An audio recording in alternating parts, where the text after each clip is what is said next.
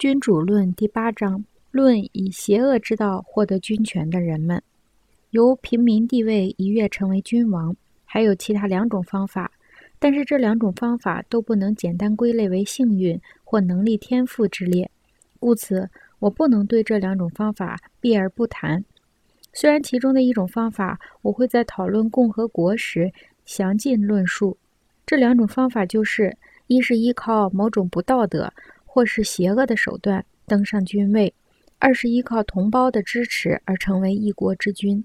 在讨论第一种方法时，我将举两个例子来说明，一个古代的，一个现代的。我认为，对那些想通过卑鄙手段获得军权的人，能效法这两个例子就足够了，没有必要再讨论这种方法本身是对是错。西西里人阿加托克雷是一个从平民。而且是下等卑微的地位崛起，而成为希拉库萨的国王。他是陶公的儿子，一生坎坷，但始终生活在邪恶中。然而，与他的邪恶相伴的是他旺盛的精力。这旺盛的精力使他在投身军界之后一级级提升，最终成为希拉库萨的执行官。在稳固了这个职位之后，他又生出当君主的野心，并且打算依靠暴力和依靠他人的帮助。以试图保住大家承让给他的一切。为此，他把自己的野心使迦太基人阿米尔卡雷也有所知悉。而当时，阿米尔卡雷正在带领军队在西西里作战。一天早晨，阿加托克雷召集希拉库萨的富豪们及元老院，装作要和他们商讨国事。但他又对暗藏的士兵发出事先约定的暗号，士兵们就杀死了所有的元老和富豪。这些人死后，市民没有发生任何骚乱。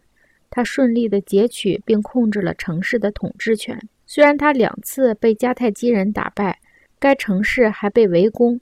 然而，他不仅能保住他的城市，留一部分人抵御围攻，他还带领其余兵马进攻迦太基人统治的非洲。用这种围魏救赵之计，他很快解除了希拉库萨之围。而陷入困境的迦太基人为了保住非洲。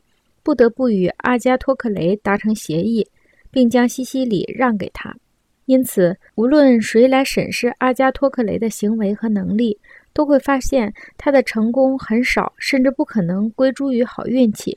正如上面提及的，他得到显赫的地位，不是任何好心人的施舍，而是他历尽艰险，在军队中逐级提升得到的。而后，他得以继续保持这个地位。也在于他在困境中那些风险策略。然而，屠杀同胞、出卖朋友、背信弃义、毫无恻隐之心、没有宗教信仰，不能称之为天赋。以这些方式获得军权，他无法赢得光荣。但是，如果我们考虑阿加托克雷出入险境的勇气，以及他忍受艰险、战胜艰险的强大意志，我们就有理由认为他比哪个最卓越的领袖都不逊色。然而，他的野蛮、残忍和不人道，以及那些不计其数的恶行，使他无法跻身于最负盛名的卓越人物之列。他所得到的一切，不是通过运气或天赋获得的。我们也不能把他强行归类为幸运儿或天才。